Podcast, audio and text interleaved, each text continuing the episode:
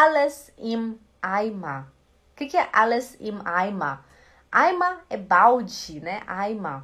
Aqui tá escrito tudo no balde. Alles im Eimer é tudo no balde. Deixa, eu ver o que, que o Google fala aqui. O que, que o Google traduz pra gente? Peraí. Tudo. o Google traduziu aqui tudo no balde.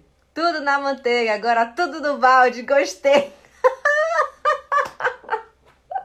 A Silvana. A Silvana escreveu no YouTube tudo na manteiga, agora tudo no balde. KKK, gostei. Azoroita, ah, atenção. Quando você ouvir alguém falar Jetzt ist alles im Eimer, significa es ist schief gegangen, kaputt gegangen. O que, que é isso? Destruído, arruinado, detonado. Seria isso. Es ist alles im Eimer. Agora lascou tudo. que não, Ângela? Agora lascou tudo. Seria isso.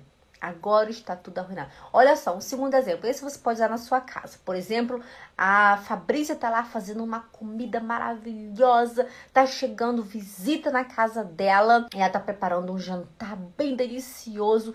Acontece que quando a Fabrícia vai colocar sal na comida, a tampa da saleira abre e cai o sal todinho dentro da comida da Fabrícia.